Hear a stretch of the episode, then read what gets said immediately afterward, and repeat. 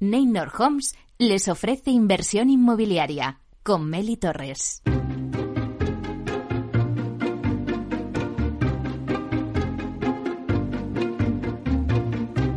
Inversión inmobiliaria con Meli Torres.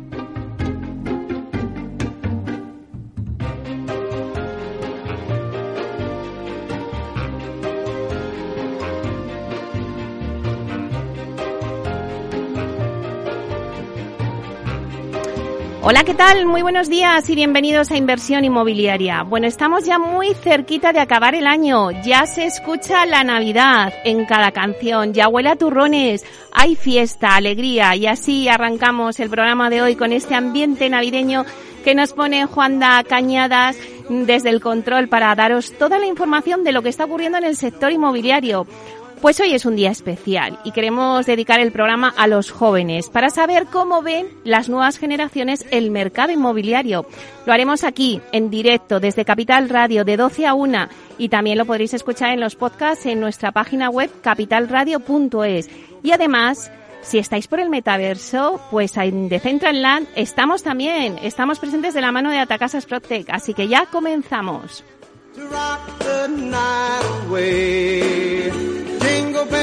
Inversión inmobiliaria. Comienza el debate.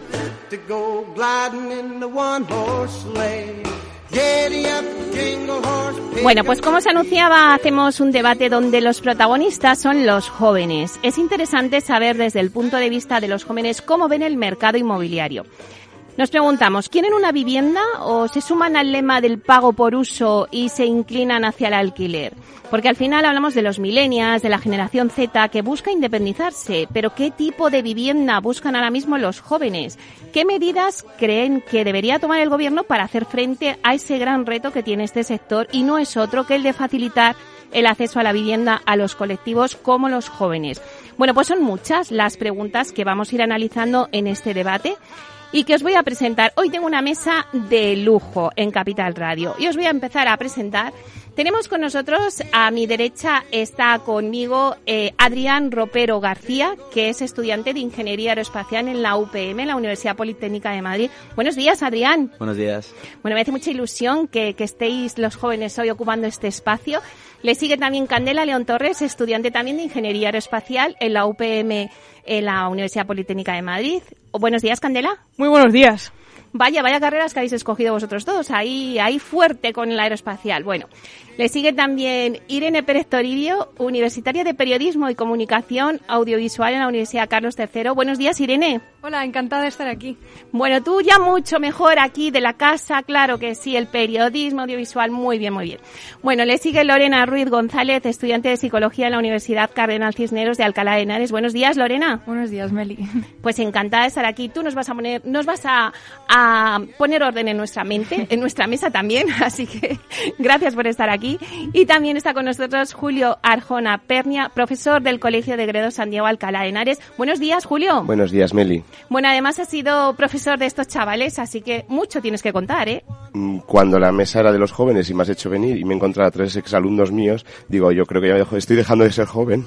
Tú siempre eres joven y la verdad es que te unimos a esta mesa porque creo que nos puedes aportar muchas cosas interesantes. Bueno, pues hechas todas las presentaciones, a mí siempre me gusta hacer una ronda, ¿vale? Para, bueno, pues para poner un poco también a la situación al oyente que nos está escuchando y me gusta hacer una lluvia de ideas que, bueno, pues podemos contestar brevemente.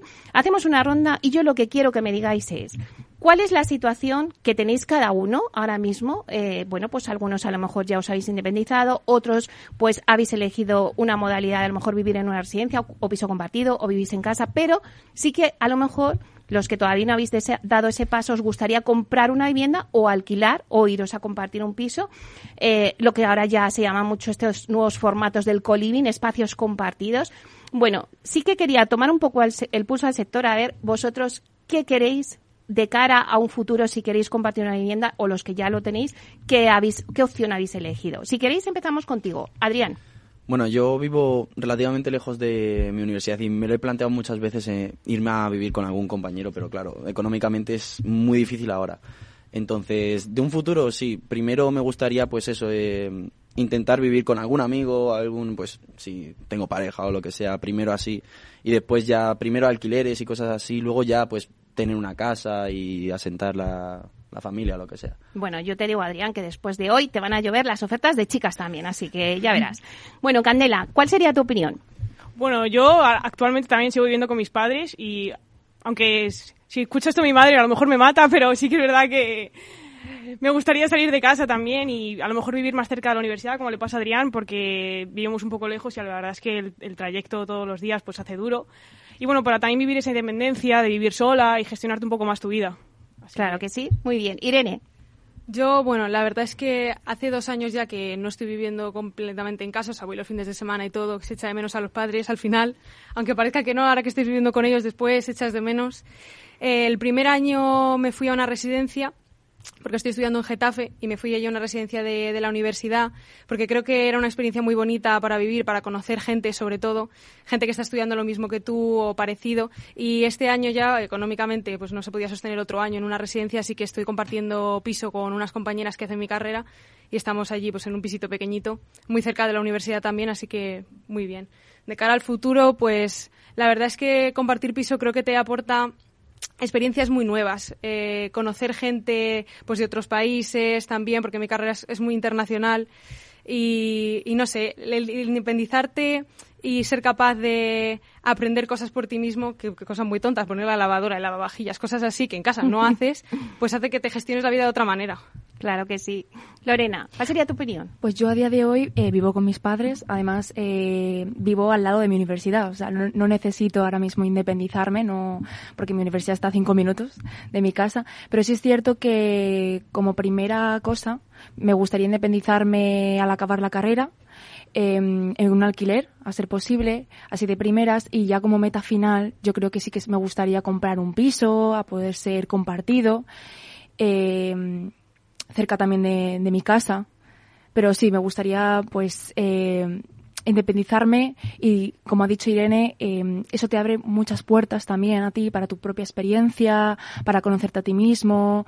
Eh, claro, lo que decía también de, de poner la lavadora y todo eso, que claro, tú naces en tu casa. Y sí, me gustaría independizarme en, en, de, de, primeras, nada más acabar la carrera, la verdad. Uh -huh. Julio, tú ya te has independizado, pero claro, el proceso no es fácil, ¿verdad? Eh, llevo independizado 24 años, que se dicen pronto, pero porque yo fui muy tempranillo para todo, y llevo dos hipotecado. Y es verdad que cuando se estaba escuchando, a veces pensaba, pienso, digo, es que realmente no sois conscientes de lo que supone irte a vivir solo, ¿eh? Ya no solamente económicamente, sino hasta por la logística. El día que entréis en vuestra propia cocina os vais a dar cuenta de decir dónde estoy, dónde estoy. Porque os va a faltar todo tipo de herramientas que en la cocina vuestros padres tenéis. Pero bueno, el, el paso ha sido un poco complicado. Además, eh, me pilló justo con la pandemia y, no todo el mundo vio el cambio de casa, que al final te hipotecas, tienes tu casa y demás, con mucha ilusión y para mí fue un poco una carga y un, una espada de Damocles encima de mí. Pero bueno, al final se solucionó, ya la pandemia estamos ya tocando casi los finales, los últimos retoques ya de la pandemia que queda de, de que socialmente y a día de hoy pues ahí estoy, sí, hipotecado. Claro, porque antes de pasar a ser hipotecado, eh, tuviste el paso de también alquilar, ¿no? Como decían los chavales, decían, oye, pues a lo mejor, pues es mejor un tiempo alquilar y luego ya te metes en un piso, como decía Lorena, ya como una meta. Así ha sido mi situación, es decir, 24 años independizado y, y dos hipotecado de esos 24, así que 22 años de alquiler, pagándole el piso a otras personas. Es muy motivante eso, ¿no? bueno, pues eh, lo que está claro es que al principio, pues sí que es verdad que, que decíais, la residencia de estudiantes es un paso, luego ya llega el paso de a lo mejor un piso compartido o un piso ya con tu pareja o si no tienes pareja con amigos y luego ya llega el, el, el bueno, pues un poco la meta que decís vosotros de ya la compra, ¿no? La veis como más a futuro. Pero ¿qué tipo de vivienda buscan ahora los jóvenes? Vamos a analizar un poquito qué es lo que a vosotros os gustaría. Eh, si nos ponemos en el momento de decir, bueno, yo quiero una vivienda, pero ¿qué tipo de vivienda quiero elegir? Por ejemplo, vosotros eh, lo primero que os fijáis es en el precio, cuánto, o sea, entre vuestras prioridades para elegir una vivienda, decís, bueno, primero vamos a ver el precio, ¿no? Si se ajusta a nuestro bolsillo. Luego también, pues ver un poco eh, qué servicios da esa vivienda. Si está dentro de una urbanización, pues ahora eh, hay muchos jóvenes que dicen, bueno, no es que yo no necesito garaje, porque yo ahora me muevo a través del car sharing y yo ya no necesito, pero sí necesito, sin embargo, o sí que lo de que demandáis es tener un gimnasio es prioritario. ¿Qué prioridades me vais contando cada uno que para vosotros es imprescindible en una vivienda? A lo mejor una vivienda que sea también sostenible o muy tecnológica o con una vivienda de un dormitorio os vale. O sea, un poco las características. Vamos a ir, a ir viendo con cada uno de vosotros. Si queréis empezamos. Venga, Adrián, ¿cuál sería tu vivienda? Yo, sobre todo, me gusta mucho en plan de, lo primero, el precio, obviamente, pero luego también eh, tener mucho en cuenta la comunicación. Eh, tipo, por ejemplo, nosotros que vivimos en Alcalá, pues no tenemos el metro cercano.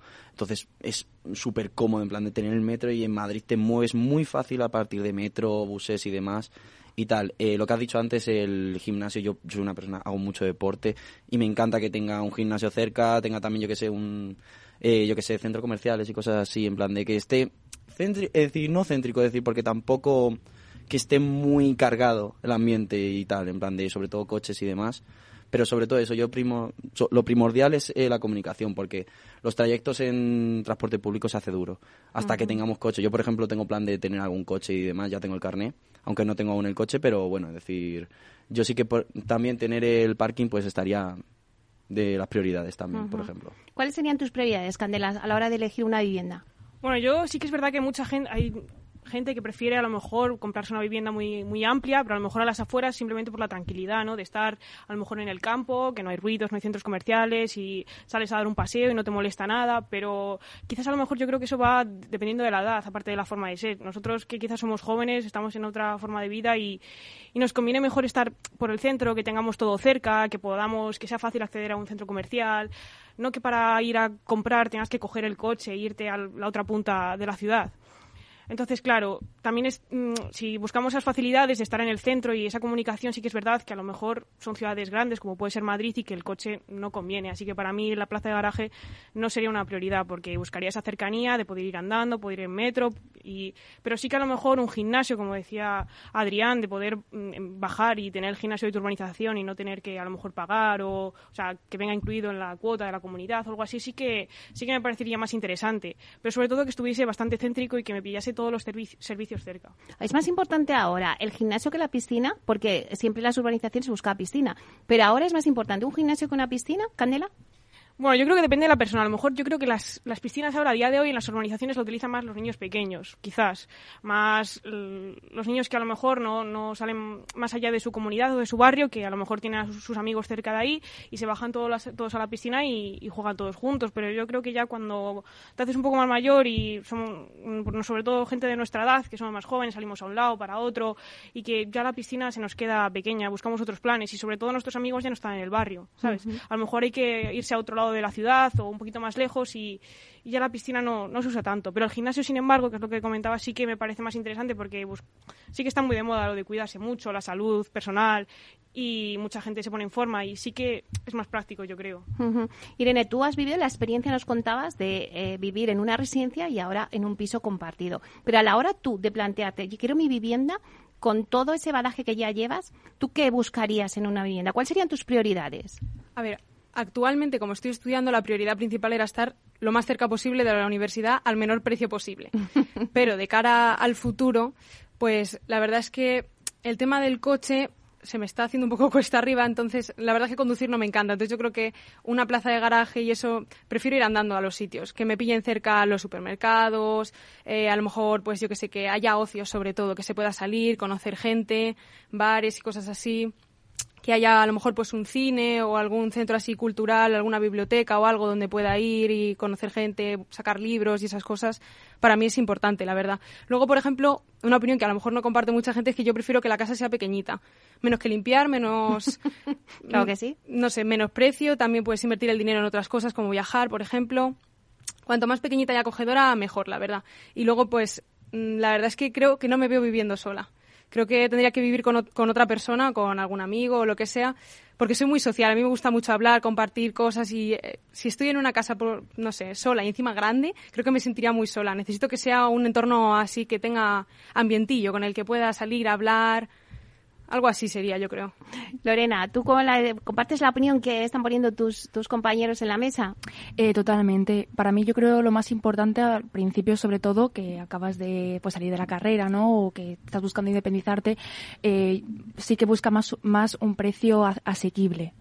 Eh, como ha dicho Irene, yo creo que también un apartamento, un piso pequeño, así ahora que estás saliendo de, pues, de tu casa, ¿no? ¿no? No quieres tanto trabajo, no quieres marcharte tanto las manos, pues eh, un piso pequeño me parece que es lo más adecuado. Yo creo con pista de garaje también, con garaje, eh, sobre todo ahora mismo yo tengo coche y, y la verdad que me vendría muy bien. Eh, con piscina, siempre también eso se busca. De hecho, yo vivo ahora mismo en, en, una, en, un chalet con mi familia y eso es lo que nos hace un poco falta durante el verano, una piscina. Y sobre lo que has dicho antes, Meli, de si es sostenible o no sostenible, yo creo que de primeras es un coste bastante grande que algo que una casa sea sostenible, pero sí es cierto que a largo plazo económicamente sí que te puede te puede ayudar bastante, ¿no? Las placas solares y con todas las nuevas invenciones del futuro y la tecnología, la verdad que es algo que, que va a estar muy presente. Claro, lo que conseguimos con eso es el ahorro eh, energético en la factura de la luz pagas menos y sí. lo puedes rentabilizar más a largo plazo y además ahora que vivimos en una sociedad sostenible, ¿no? Que está de moda el tema de la sostenibilidad. Julio, tú cuando te planteaste comprarte tu vivienda, eh, también compartes con ellos eh, el tema de las comunicaciones y del centro que decían. Pues eh, es, yo he vivido eso y, y, aquí lo comparto con todos vosotros, de que uno tiene la, los ideales en la cabeza y al final la practicidad es la que tira, ¿vale? Yo, eh, de la casa que adquirí, eh, lo que tengo, lo único que se ha cumplido, yo creo, era que no tuviese piscina. Porque yo buscaba una urbanización que no tuviese piscina. Que la gente se queda así, pues yo no quiero piscina. ¿Cómo vas a coger? Eh, no, que no quiero piscina. Y te lo venden como si es que esta tiene piscina. Y era lo único claro que tenía. Eh, y tienes que renunciar a muchas cosas. A mí me encanta también tener balcón, terraza, me hubiera gustado un ático a lo mejor, o, o, un, o un adosado con un buen patio para poder tener perros, que me encantan los animales y tal. Y al final tienes que ir reduciendo tus deseos, sobre todo por la practicidad económica. Y una cosa que sí también se ha cumplido, la plaza de garaje. Yo soy mucho de coche, ahora ya menos porque gracias a Dios pude coger la vivienda a, bueno, tú decías Lorena que estás a cinco minutos de tu universidad, yo estoy a tres minutos de mi trabajo, o sea, eso es un lujo. Un lujo. Y todo lo que he renunciado de, de la vivienda, al final lo ha suplido la comunicación que tiene, la zona en la que estoy, eh, los comercios, el centro comercial el gimnasio, pues bien, que esté o que no esté, pero vamos, algún día iré a lo mejor. pero vamos, que no era de mis prioridades. Pero es verdad que todo lo que he tenido que renunciar, que sí que te puede llegar a escocer cuando adquieres una vivienda, pues al final te tienes que conformar y decir, oye, pues mira, estoy bien comunicado, tengo el autobús en la puerta, estoy a tres minutos de mi trabajo, que eso es, eh, eso es un privilegio que muy poca gente tiene y que luego la gente lo sufre. Es decir, estoy a una hora y media de mi trabajo, pues yo a tres minutos y demás. O sea que vais a vivir también eso, las expectativas y al final la practicidad la que os va, la que os vais poniendo en vuestro sitio y os va diciendo esta la vivienda que vais a tener. Claro, porque ahora mismo eh, hablamos mucho en el sector inmobiliario, eh, hablamos mucho en este programa de dos hitos que hay en el sector uno es la sostenibilidad y otro es la tecnología, la innovación, casas inteligentes y sostenibilidad. Eso es algo que, eh, bueno, pues ya todo el mundo mmm, por lo menos demanda, ya no solamente una piscina o un eh, gimnasio, sino sino que lo que demanda es, oye, yo quiero mi casa totalmente sostenible con el ahorro de eficiencia energética, como decía Lorena, porque quiero vivir en ese tipo de, de mentalidad, ¿no? Y quiero hacerlo por el medio ambiente también. Y también hay personas que dicen, no, es que yo también ya no puedo vivir sin las tecnologías, o sea, yo quiero una casa todo domótica, o sea, que las persianas se suban, que mm, Alexa nos diga que incluso... Eh, creo que el otro día leí una noticia que Apple tenía en el iPhone, podías directamente eh, abrir la puerta, no necesitas ya llaves, o sea, ya es directamente abrir la puerta con, con el iPhone con claves, ¿no? Yo no sé qué pensáis de todo esto, si os gustaría ese tipo de vivienda. Julio, tú eres muy de tecnología, ¿a ti te gustaría eso? A mí me gustan todos los cacharritos, botones y todo eso, pero también me daría un poco de yuyu, que digo yo, ¿no? Yo, fíjate, tengo, y, y los que habéis sido alumnos míos lo sabéis perfectamente, eh, me han encantado todo el tema de la, las TIC, eh, eh, los teléfonos, en cuanto salía uno que estuviese más actualizado, que hiciese otra cosa distinta, había que ir a por él y demás, y sin embargo, ahora sí que me da un poquito más de coraje, decirlo, porque lo pienso piensas y dices, al final te está controlando quien te quiera controlar. Que saben si estás en casa, no estás en casa, si, si vas a llegar a tal... Y a mí eso ya me empieza a dar un, un poco de coraje. Hombre, una clase domótica pues tiene su chulada, ¿eh? O sea, desde el teléfono que puedas hacer todo en, en tu casa, eso, eso es un atractivo muy bueno pero a mí me da ya un poquito de yuyu, quizá porque ya estoy dejando de ser joven y me empieza a dar los miedos de las personas mayores con las tecnologías. Eres joven. Eh, Adrián, ¿tú también que eres muy tecnológico o te gusta este tipo de No, cosas? Yo comparto ahora de decir lo que ha dicho que se está convirtiendo Julio, es decir, de, a mí me da cierto respeto en plan de saber, en plan de que me están controlando, que quién tiene mis datos, quién, pues lo famoso de las cookies, de que siempre le das a aceptar y demás, es decir, de quién, quién se lleva eso, quién lo mueve, pero bueno, al final lo piensas, pero yo sí que soy un poco más en ese sentido, pues más anticuado, digamos, porque a mí me gusta, pues, mis llaves y demás, es decir, porque yo soy de los que, yo soy un desastre, entonces pierdo el móvil, se Bueno, me cae el así móvil. somos todos, no te preocupes. Se me, yo qué sé, decir, se me rompe el móvil de repente, porque yo he tenido móviles en plan de que le deja de ir una cosa, le deja de ir otra, y entonces, ¿cómo entras a tu casa? Y yo soy de, por ejemplo, decir, muchas veces dicen en plan, no, el- un robot que te haga la comida. No, yo me hago mi- mis cosas, encima yo me lo hago como a mí me gusta. A mí me gusta cocinar, por ejemplo, entonces yo a mi rollo y ya está. Yo Claro, porque si tenemos todo con la electricidad domótico, con las persianas que se suben, la puerta que se cierra, si se va la luz, ¿no? Quedas un poco ahí bloqueado, ¿no? ¿Y qué hacemos? Claro, claro. Yo, yo siempre pienso en eso, en plan de, vale, si de repente se, hay un par de días en los que no hay luz, o por ejemplo en mi barrio pasó de repente un día que el generador petó y estuvimos tres días sin luz. Es decir, y claro, es decir, era como, ¿qué hacemos? No sé qué, no sé cuántos. Y claro, pues con velitas por casa, con no sé qué, cocinando como podíamos y tal. Y decir, también poder sacar, porque claro, una vez, porque nosotros ya hemos vivido en plan de buscarnos nuestras mañas y demás. Pero por ejemplo, nosotros cuando tengamos hijos y ya viven todos ellos con nada, decir, das a este botón y se te hace el filete, das a este botón y no sé qué. Ellos cuando les toque buscarse las mañas, ¿cómo lo hacen? Es decir, no van a saber sacar esos recursos. Pues vamos a ver cómo lo hacen. Cogemos un poquito de aire y volvemos en nada, en dos minutos.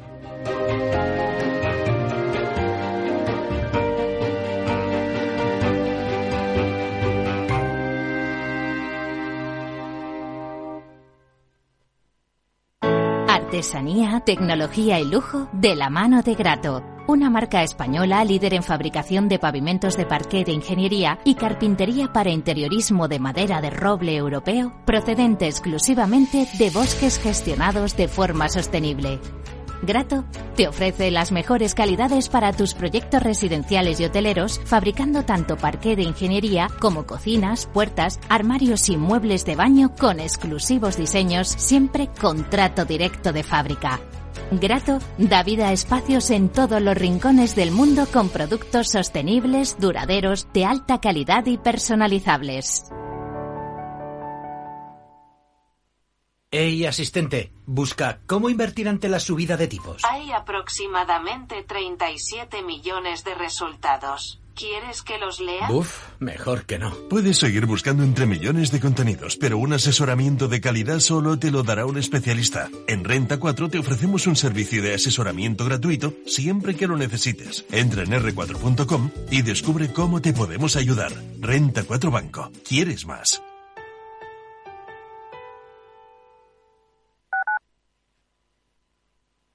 Capital Radio, Madrid, 103.2 FM. Disfruta de la mejor cocina gallega en Montes de Galicia. Todo un clásico moderno en el barrio de Salamanca. Disfruta de la variada dieta atlántica, de las mejores carnes y pescados tratados con respeto y transparencia y regados con una de las mejores bodegas de la zona. En grupo, en familia o en pareja, Montes de Galicia te ofrece el espacio perfecto en cada ocasión. Esto te estás perdiendo si no escuchas a Rocío Arbiza en Mercado Abierto. Eduardo Martínez, cofundador de la FinTech Tokio. El mercado africano también está creciendo muchísimo. Hay que tener en cuenta que tanto el mercado asiático, africano y latinoamericano es un mercado donde hay más penetración de móviles que de banca. Por lo cual, eh, propuestas digitales que puedas tener en el móvil son muy eficientes para ese tipo de mercados. Mercado Abierto con Rocío Arbiza. ¿Sabes cuál es el mejor dial para escuchar Capital Radio? Tu móvil. Ya tienes disponibles las versiones de iOS y Android de Capital Radio.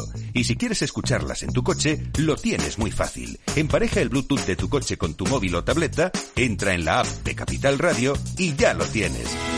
Escucha Capital Radio en digital. Y si te preguntan qué escuchas, no lo dudes. Capital Radio.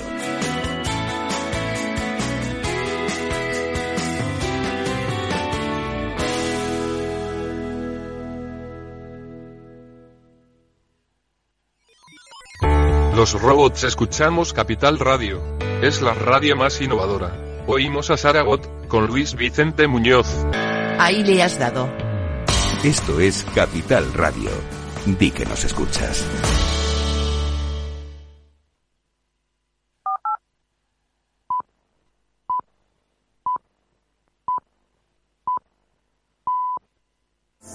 ¿Sabes qué decimos en Andalucía? Disfruta las pequeñas alegrías cada día. Y cualquier día del año, ven Andalucía. Y también te lo digo yo, Antonio Banderas. Estas navidades, date una alegría. Ven Andalucía. Campaña financiada con fondos FEDER, Junta de Andalucía. Inversión inmobiliaria con Meli Torres. La Navidad, la alegría de vivir, ha nacido el niño de Dios, vamos a cantar y a reír. Ya Navidad, la alegría de vivir, ha nacido el niño de Dios,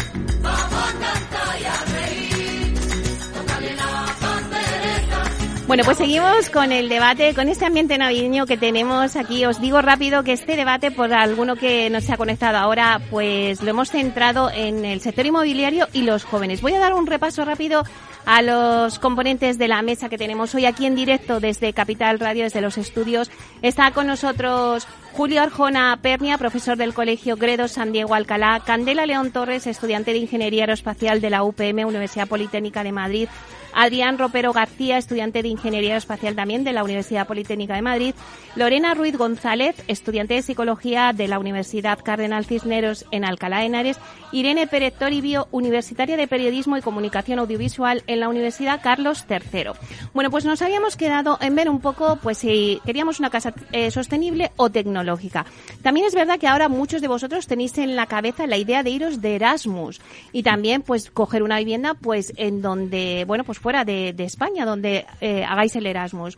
Bueno, pero claro, ¿qué, qué necesidades tenéis eh, de esta vivienda cuando os vayáis de Erasmus? Por ejemplo, Candela. Yo la verdad es que irme de Erasmus me supondría un reto muy grande porque significa irte fuera de tu casa, pero ya no solo fuera de tu casa, sino fuera de tu país. Entonces la verdad es que me gustaría sentirme acompañada en ese momento, aparte de que toda la gente que se va de Erasmus dice que es una gran experiencia por la gente que conoces, gente de otros países. Entonces sí que me gustaría estar en algún tipo de coliving o residencia, algo así, en el que estuviese rodeada de gente, gente de otros países, gente que de la que pudiese aprender un montón de cosas. La verdad es que yo creo que lo más, no sé, me da la sensación, tampoco me he puesto a mirarlo nunca, pero creo que lo más fácil sería buscar un, piso y que alguien te lo alquilara. Pero yo sí que si me fuese Erasmus, a lo mejor también el precio varía y el, normalmente las residencias o el- este tipo de edificios de coliving y tal suelen ser a lo mejor más caros. Pero yo creo que si te vas un año de Erasmus merece la pena y yo lo que buscaría principalmente es eso, es rodearme de gente, poder vivir ese, ese año de, de Erasmus mm, lo máximo, lo, con, vamos, más- lo mejor rodeada posible, aprender un montón y yo buscaría eso, principalmente. Vale, ¿y tú, Irene, qué, qué buscarías si te vas de Erasmus?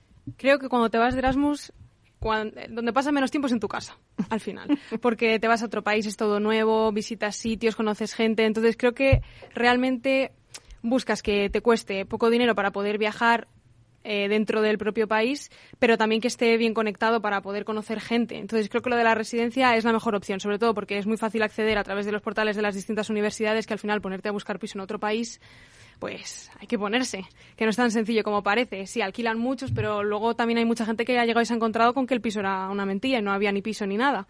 También, por ejemplo, en Italia ahora está fatal el tema de los alquileres, gente durmiendo en furgonetas y todo, y eso asusta. A la hora de irte de Erasmus, piensas, madre mía, ¿qué voy a hacer? Entonces, creo que iría a lo seguro. A la universidad, que te ofrece unos servicios concretos, por ejemplo, cuando estuve en la, en la residencia en Getafe te hacían la comida también y te limpiaban y todo. Y eso son cosas de las que ya no te tienes que preocupar y que puedes invertir tu tiempo, pues eso, en irte por ahí con otra gente, en conocer, aprender el idioma. Creo que al final es que lo prioritario de la casa es eso, que esté bien situada y que te dé seguridad de que vas a estar rodeada de gente, que no estás sola también, porque claro, yéndote a otro país, al final no, no es como estar en Getafe coges un tren y te vas a casa. Estás allí no vas a coger un avión para volver porque un día te pongas triste. Necesitas, yo creo, esa compañía de que siempre hay gente en las residencias, siempre hay gente para hacer todo. ¿Quieres irte a no sé dónde? Pues va, haces un grupo y se une todo el mundo. ¿Quieres salir a no sé qué? Y hay sala de billar, sala de no sé qué, hay tele, siempre se puede hablar con alguien. Claro. ¿Tú, Lorena, compartes la opinión de ellas también? Sí, y además eh, el próximo año estoy pensando en irme de Erasmus, entonces esto lo tengo bastante reciente porque he estado haciendo búsquedas, sobre todo ahora de a qué país voy y tal. Y yo creo que el tema de dónde vivir fuera de tu casa también tiene que ver mucho con la calidad de vida de- del sitio donde vayas. Al final, eh, eso suma y buscar un apartamento o una residencia depende mucho de- del sitio donde, bueno, de tu destino.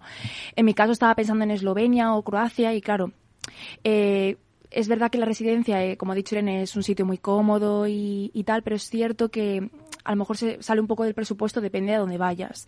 Había también pensado en, una- un apartamento compartido, porque al final nos vamos muchos. Entonces, claro, te vas con otras personas, eh, además de España, por ejemplo, y, les conoces antes de ir y, y decides, pues, nos vamos a un apartamento todos juntos. Que eso es, una, es algo que ha hecho una compañera mía, de hecho, este año que se ha ido a Grecia. Y la verdad que le está yendo muy bien, un piso compartido. Están viviendo además un montón. Eh, y lo que también ha dicho, bueno, han dicho mis compañeros es que siempre acompañada. Yo creo que ir sola, además, lejos de tu casa, eh, la experiencia se hace, se hace diferente si estás acompañada con otras personas. Irene. Fíjate que no estoy de acuerdo con una cosa que has dicho y es irte con gente que ya conoces. Creo que eso te limita mucho para, para socializar, porque al final es verdad que no hay que ir solo, que hay que conocer gente, pero irte a vivir con alguien que ya conocías de antes, creo que si vas sin, sin conocer a las personas con las que vas a ir en el piso o en una residencia en este caso, te obligas a socializar, te obligas a conocer gente, mientras que al final si vas con tu grupito y ya, además sobre todo por el tema del idioma, si ya vas con gente que habla español, no te obligas, no te fuerzas, ¿no? A incluirte en otros grupos. Al final te juntas con gente española, con gente que habla tu idioma y, y pierdes esa experiencia, yo creo. Adrián, ¿qué Coincido totalmente con Irene, en plan de yo soy más de a la aventura, en plan ir a conocer gente nueva, a conocer todo nuevo. Sí que a lo mejor una persona, yo que sé, algo que ya conozcas un poquito como válvula un, poco un poco, pero sobre todo nuevas experiencias, conocer gente nueva, que es al final la base del Erasmus y tal. Que si no vas a la comodidad al final. Si Claro. tienes gente que ya conoces, que habla español, no te fuerzas a, a conocer gente nueva. Bueno, pues si os parece, ahora vamos a ver eh, qué tendría que hacer el gobierno eh, en materia de vivienda para que los jóvenes pudierais acceder a una vivienda. Porque es verdad que, bueno, pues que al final, cuando vosotros os planteáis eh, compraros una casa, el banco ahora mismo pues solo financia el 80% y eso Julio lo sabe bien y el otro 20% lo tienes que tener ahorrado. Entonces, eh, claro, vosotros sois jóvenes, empezaréis un trabajo, seguro que tendréis unos trabajos fenomenales y podréis tener un salario digno, pero a veces eh, el porcentaje que se tiene que dedicar a la vivienda eh, pues es bastante y eh, no os lleva para ahorrar y para luego tener ese 20% que exigen hoy en día y poder eh, tener esos ahorros para comprar la vivienda. Entonces, eh, ¿qué se puede hacer? ¿Qué puede hacer el gobierno para facilitar ese acceso? Eh, Julio, tú en esto ya has pasado ese camino. ¿Y qué le pedirías al gobierno? Decir, oye, habría que hacer eh, incentivos, eh, buscar otras fórmulas, ¿no? Eh, yo creo que la dificultad no es el 80% que te da el banco, que es verdad que ahora para ello te miran hasta, hasta el número de pie, o sea, no es como antes, te miran hasta el número de pie a ver que la capacidad de solvencia que vas a tener en tu vida, si el problema está en el 20%, y ese es el 20%, quizá el gobierno, mm, pues poner parte de, de crédito estatal para, a disposición de los ciudadanos para que, para que puedan acceder a, a tener ese 20% que la banca no te da. Eh, también tendrían que volver a poner, volver a poner eh, aquello de que se quitó con el 2013 con lo de la desgrabación de la, de la hipoteca en la declaración de la renta, que eso también era un pellizquito que luego te lo devolvía Hacienda muy muy bueno porque puedes incluso estar, estar amortizando. Pero vamos, que es un tema muy complejo y yo creo que no hay una varita mágica, porque si hubiese una varita mágica, yo creo que la ejecutaría todos los gobiernos. Efectivamente. Es verdad que vosotros sois muy jóvenes, pero yo en mi época teníamos la cuenta vivienda, que ibas ahorrando y eso servía de ahorro, que bueno, luego ya se quitó. Pero, ¿qué otras medidas se podrían, eh, Candela, me pides la palabra, qué otras medidas se podría tomar el gobierno o fijarnos en otros países, ¿no? A ver qué es lo que han hecho. Sí, bueno, yo hace poco leí una noticia de que Reino Unido había empezado un proyecto de que hablaba de que eh, habían subido el, precio de, de los, de las viviendas, pero a cambio sí que eh, estaban dispuestos a financiar hasta un 95% del precio para animar a la gente a que se animase a, comprar viviendas y a meterse en una compra de una vivienda. Decían que dependiendo del lugar había zonas en las que había salido mejor, otras peor, pero bueno, yo creo que se podía probar ese tipo de, de proyectos en España o en otros países porque a lo mejor a lo mejor estás dispuesto a asumir un precio un poquito más alto si, sin embargo, el banco te, te va a financiar ese 95%, porque no es, no es lo mismo tener un 5% ya en, mano para, para darle al banco que darle un 20%. A lo mejor el 20%, hasta poder tener ese 20%, pf, pasan años y a lo mejor no vas a poder comprarte una vivienda hasta dentro de mucho tiempo, pero sin embargo con ese 5% merece la pena asumir ese riesgo, ¿no? Claro, es, ese, es una fórmula, un modelo que ha tomado el Reino Unido eh, que le llaman el Help to Buy, que es intentar pues que el Estado te financie ese eh, 20% o en este caso un 15% más para que el, eh, el cliente que quiera comprarse una vivienda pues no tenga que tener tanto ahorrado ese 20%. Y es una fórmula que aquí en España pues también se la han planteado, se la han estudiado, pero bueno, todo se queda un poco ahí en el aire. Pero no sé qué otras fórmulas, Adrián, podría hacer el gobierno incentivos. Oye, igual que nos dan un bono para el transporte, un bono para la cultura, ¿por qué no puede haber un bono para la vivienda, digo yo, no? Sí, justo estaba pensando en algo parecido, eh, una, unas ayudas, unas becas, digamos, en plan, por ejemplo, sobre todo para la gente joven, es decir, porque cada vez la gente sale más tarde de su casa. Es decir, yo, por ejemplo, tengo un hermano, es decir, de- con siete años más, que claro, mis padres salieron de su casa a los veintipocos años y mi hermano con 27 sigue y yo seguramente pues tarde lo mismo más. Entonces, claro, es decir, si unas ayudas eh, para eso, lo que decía, en plan, veo correcto lo- la idea esa del Reino Unido, en plan de pagar un poco más, pero al final eh, tienes que ofrecer porque lo que cuesta es la entrada al piso, es decir, la cosa de tengo que tener un buen porcentaje, en plan, una base muy sólida para poder irme de casa. Entonces, esa base, encima como está ahora la economía, es muy difícil encontrarla porque tienes que haber tenido ya trabajo estable un tiempo largo, a no tener, vamos, que sea fijo todo y no, no lanzarte a la aventura porque no se puede, básicamente. Claro, bueno, vamos a sacar la bola de cristal. Ya sé que es muy difícil sacar la bola de cristal, pero imaginamos, vamos a imaginar cómo sería nuestra casa dentro de 40 años. ¿Cómo las imagináis vosotros? ¿Cómo sería? Pues más tecnológica, como hemos dicho antes. ¿Cómo se la imagináis? I- Irene, dentro de, imagínate, ¿no? En el 2060, 40 años. Es que creo que el principal problema o lo que nos estamos planteando todos ahora es si realmente viviríamos aquí. Porque claro, ahora con los Erasmus que te ofrecen ya no solo en Europa, sino fuera, incluso la movilidad europea y todo, piensas, es que voy a estar ahorrando para darle un 20% a la entrada, pero es que la vivienda al final te limita mucho, o sea, comprar y a meterte a una hipoteca y dices, y es que a lo mejor ni siquiera ni siquiera acabo aquí, a lo mejor me ofrecen trabajo en Rotterdam, vete tú a saber, y claro, y tengo que irme para allá. Entonces, creo que en el futuro posiblemente mi casa no esté en España, porque al final el periodismo lo bonito que tiene es que lo puedes hacer en cualquier país. Lo bonito de nuestras carreras es eso, que, que son que tienen mucha proyección al internacional. Y, y creo que pues claro yéndote al extranjero supongo que lo que priorizaría sería estar pues muy bien conectada. Eso es lo más importante.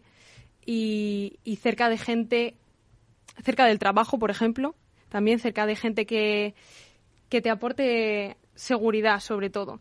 En cuanto al tamaño y eso pues ya he dicho que yo siempre preferido una casa pequeñita, que, que no me suponga mucho trabajo, porque a mí estar en casa no me gusta mucho tampoco. y de tecnología, pues es que la verdad es que soy muy tradicional para esas cosas. O sea, yo no soy de que la nevera me diga lo que me falta, me da un poco de miedo. Eso de que sepa lo que como y todo no me gusta. Yo prefiero apuntarlo en una lista y llevármelo al supermercado y ya está. Que... Bueno, pero aunque tú eh, al final acabéis viviendo fuera, pero bueno, ¿cómo serán las casas cuando tú vengas aquí a ver a tu familia? ¿Cómo serán las casas? Creo que, que a lo mejor entre todos podemos configurar, pues eso, si la nevera te va a decir, oye, que te faltan o si luego en la, casa, en la habitación de juegos pues yo qué sé, eh, se jugará con, con robot y con, eh, yo qué sé, con hologramas, no sé. ¿Tú qué piensas, Lorena? Pues eh, mira, yo siempre he sido muy mala con la tecnología, pero en este caso yo creo que, a ver, yo siempre he buscado la comodidad. Al final yo creo que una casa tecnológica es cómoda para poder vivir y además la tecnología creo que también te aporta un poco la sostenibilidad. ¿No? Al final las placas solares, todo eso es tecnología, eh, que además está incluso empezando ya a surgir. Entonces yo creo que eso también te puede dar en un futuro como un, algo también más económico. En un futuro luego ahorras mucho más, igual que con los coches eléctricos. Ahora es una inversión muy fuerte, pero luego a, la- a largo plazo eh, te ahorras mucho dinero. Em, yo sí que creo en una casa, pues, el eso de que te diga, pues, lo que va a caducar o lo que no va a caducar me parece muy cómodo. Y eso sí que me da un poco de miedo, eso es cierto, ¿no? Porque parece que estamos siendo espiados. Pero yo creo que te da mucha comodidad a la hora de vivir. Uy, le está poniendo una cara a Julio como diciendo, no, no, no, no, no. Yo es que quizá a lo mejor, eh, claro, eh, he visto, y bueno, igual que tú, Meli, o los que tenemos ya un poquito más de edad, como hemos nacido en unas casas, y ahora mismo son las mismas casas donde hemos nacido, la de mis padres, por ejemplo, que sí que es verdad que han cambiado, pero cambian también en lo que tú estés dispuesto a que cambien, ¿vale? Es decir, yo no tengo por qué tener la opción de que todas las neveras que hay en el mercado me digan eh, se te va a caducar el yogur, se te va a caducar el yogur, te falta la leche, eh, te sobra el tomate. O sea, creo que creo que la, la, en el futuro las casas deberían dar la opción también, que es que a veces cuando se tira por una por un camino al final te acotan de forma que vamos todos por el mismo camino. Tendría que ser un poquito que las casas del futuro sean flexibles, es decir, sobre todo que cada uno tenga la casa que quiere, ¿vale? No que todas las casas estén condicionadas eh, en un camino determinado. Y hablando del futuro, a mí me da miedo eh, cómo estarán construidas. O sea, porque yo creo que a nivel de construcción eh, hemos ido a peor. Las casas antes eran de ladrillo, ahora ya te ponen el pladur, que no puedes ni poner muebles anclados, tal. O sea, mm, eh, yo creo que a nivel de construcción, como buscarán más la rentabilidad y quizá también la sostenibilidad, también para ti, Lorena, para que no te enfades con la sostenibilidad, pues igual yo que sé, tenemos los tabiques de cartón de huevo reciclado, pero que al final no puedes ni colgar la estantería, ¿no? Yo pienso que vamos por ese, por ese camino y miedo me da, a mí miedo me da. Irene. Hombre, yo creo que de cara a la tecnología sí que, por ejemplo, estaría muy curioso pues que en lugar de que tenga que llamar al pintor para que me pinte las paredes de otro color porque me he cansado de este, pues le pudiera dar un botón y cambiaran las paredes de color. Que pudiera, yo que sé, cambiar los muebles así de color cuando me diera la gana o algo así, o yo que sé, que la lavadora me lavase y me secase la ropa y me la planchase todo en un único ciclo y no tuviese que hacer tres tareas individuales.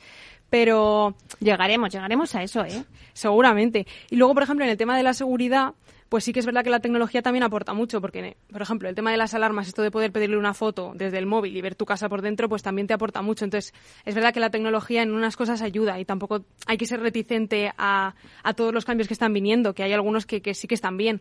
Lo que pasa que es eso, que hay que poner un límite, hay que ser flexible hasta cierto punto. Tampoco hace falta que me diga lo que me falta en el frigorífico, en el frigorífico porque es que eso ya me parece no sé, ya falta que entre al Carrefour y me digan, mira, aquí están tus yogures. ¿Qué Oye, puede pues- llegar? Pues yo estaría encantadísima, ¿eh? Y Adrián. Yo a lo que decía Julio, es decir, mi padre es albañil de toda la vida, entonces eh, coincido eso de que cada vez va peor todo, es decir, antes las paredes, en plan, las podías, en plan, lo que ha dicho de los muebles y todo, es decir, y todo va cada vez más artificial, cada vez más hacerlo rápido y ya está, es decir, que se haga, es decir, si puede haber estado hecho ayer, mejor. Entonces, es decir, me, eso va avanzando a peor. Pero yo sí que pienso muchas veces cosas tipo de mm, más tecnológicas, rollo, por ejemplo, un armario, yo que sé, que te ayude un poco, es decir, a elegir la ropa, que te diga más o menos los outfits que tienes y demás. sería genial, Eso sería muy cómodo, en plan de das, a un, das a un botón y de repente ala, ya tienes el pantalón y todo colocado y se puede Bueno, estar planchado y de hecho, ahora hay una tienda, no sé si la habéis visto, la de Leftis de, de Madrid, que ya con Sí. los probadores con inteligencia artificial, esto ya lo hay, o sea, es a día de hoy. Sí, sí, sí, pues no, no lo había visto, pero decir, eso es lo que te digo, decir, es como algo que sí, decir, por ejemplo, decir, no dejando de- eh, atrás, en plan, el criterio de cada persona y demás, pero sí que resulta mucho muchas veces cómodo, en plan, así Me va, a salir, me va a salir, Adrián, la vena profesor, para eso está el uniforme. ¿Sabes? No, no, no, no, no. Que yo tengo aquí tres personas, como son Candela, Irene y Lorena, que las he visto con uniforme siempre y cuando pasan a bachillerato que un uniforme y se sienten así como más mayores y andan perdidas. Y a veces te dicen, profe, si lo mejor era el uniforme. Desde luego, ya te digo yo que sí. Candela. Bueno, pues yo sí que estoy de acuerdo con... Yo sí estoy a favor del tema de la tecnología, la verdad. Es que hay veces que sí que da ese miedo y tal, pero...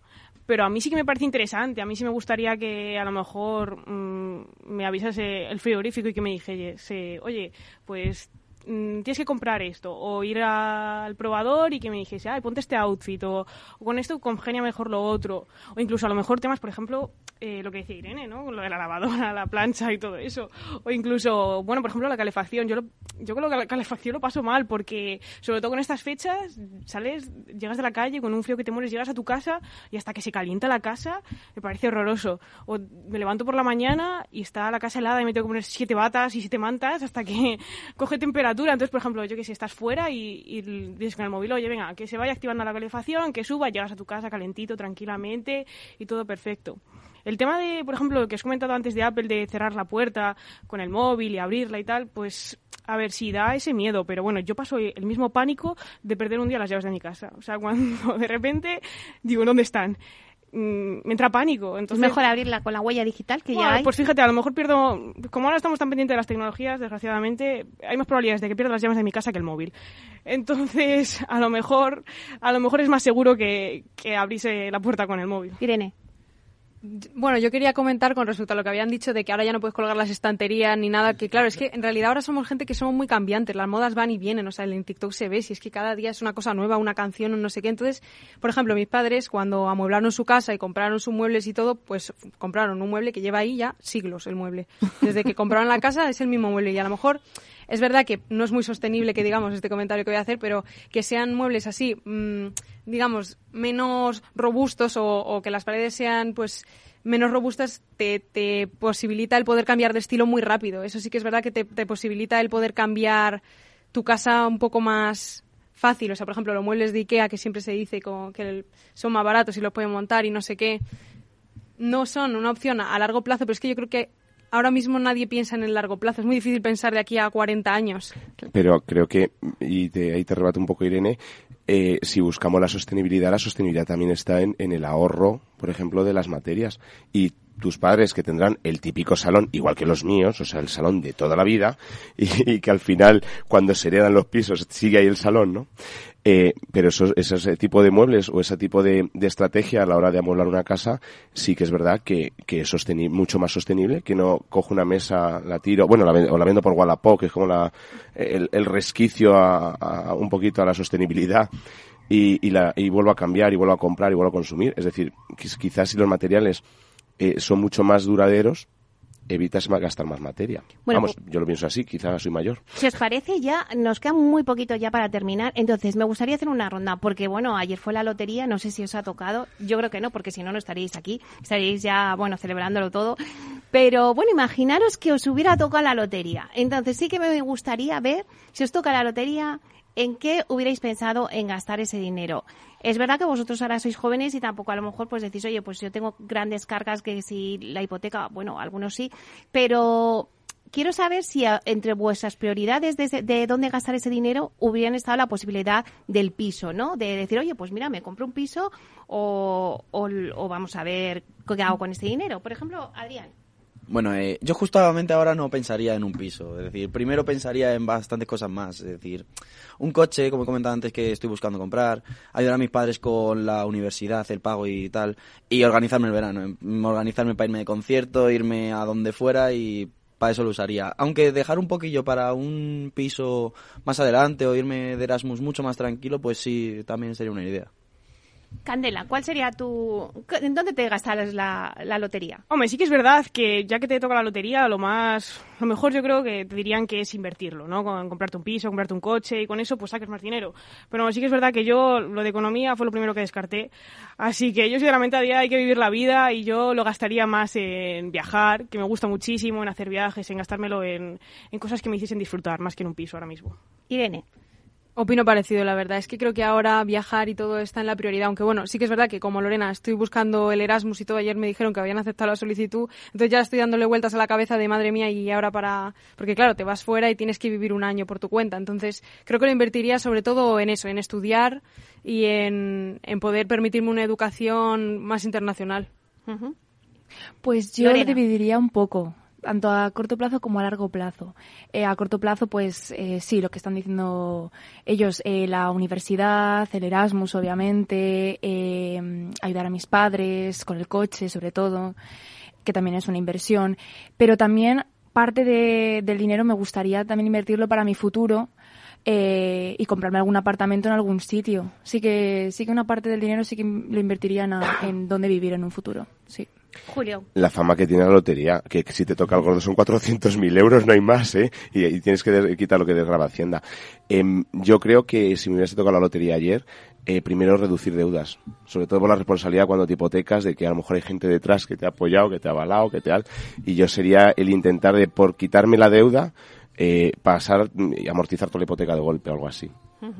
Bueno, ya nos están poniendo la música como que, bueno, pues ya se nos acaba este espacio. Eh, la verdad es que ha sido súper interesante todo lo que habéis puesto sobre la mesa porque, bueno, habéis dibujado un poco también el futuro del sector de la vivienda como lo veis vosotros, ¿no? Donde, pues, podemos sacar muchas conclusiones y creo que una de ellas para vosotros es la prioridad de la comunicación y de poder eh, socializar con la gente, de poder, pues, bueno, pues tener un ambiente, pues, con gente que podáis compartir cosas.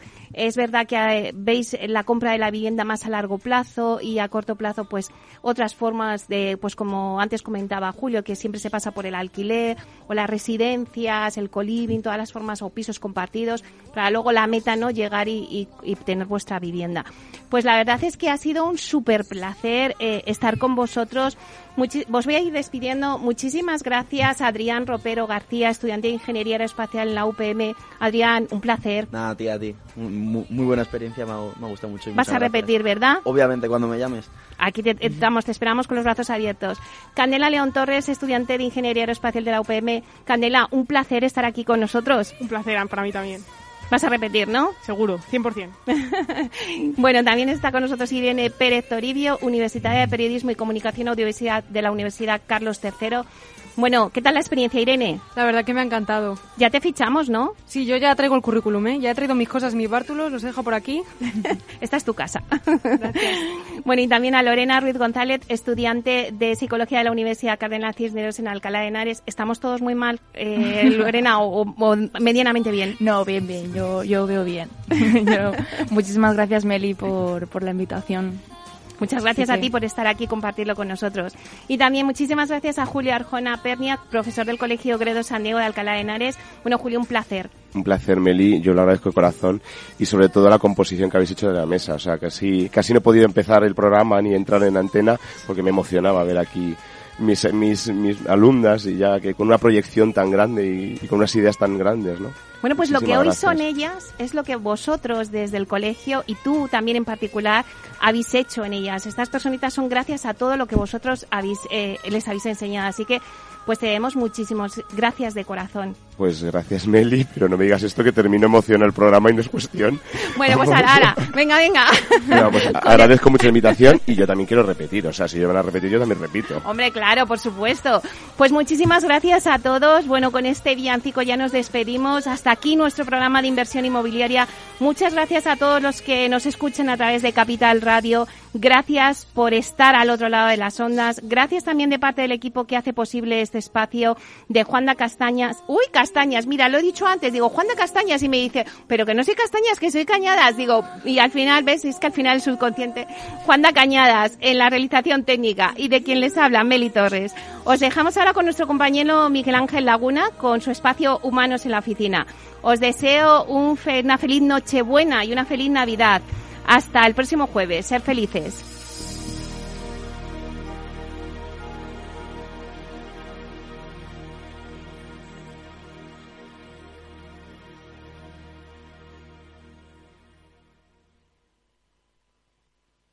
Neynor Homes les ha ofrecido inversión inmobiliaria con Meli Torres. Ya no estamos en la era de la información, estamos en la era de la gestión de los datos y de la inteligencia artificial. El tratamiento inteligente de estos datos proporciona un valor enorme a las empresas en sus procesos de negocio. En Piper Lab ayudamos a nuestros clientes a tomar decisiones de negocio basadas en datos. Escúchanos todos los lunes en el espacio de Big Data de Capital, la Bolsa y la Vida. Capital Radio, Madrid, 103.2 FM.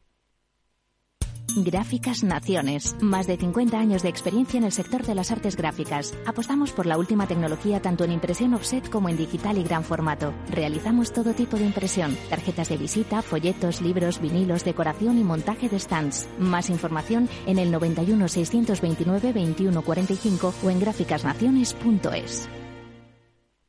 Disfruta de la mejor cocina gallega en Montes de Galicia. Todo un clásico moderno en el barrio de Salamanca. Disfruta de la variada dieta atlántica, de las mejores carnes y pescados tratados con respeto y transparencia y regados con una de las mejores bodegas de la zona. En grupo, en familia o en pareja, Montes de Galicia te ofrece el espacio perfecto en cada ocasión. Esto te estás perdiendo si no escuchas a Luis Vicente Muñoz en Capital, La Bolsa y la Vida. Antonio Garamendi, presidente de la COE. Habría que evaluar, eh, y para eso también está la mesa, nos podríamos sentar, me da igual si hubiera que cambiar la ley, un salario mínimo que se acogiera o que se acoplara eh, a cada uno de los territorios de este país, porque la realidad es que la propia negociación colectiva también va en función de esos territorios. Es diferente cuando vemos el convenio del metal, por ejemplo, pues de Vizcaya es muy diferente al convenio del metal de otra provincia, e incluso del propio País Vasco. Y yo creo que esa es la realidad eh, y es por eso por lo que estamos diciendo este tema. No te confundas. Capital, la Bolsa y la Vida con Luis Vicente Muñoz, el original.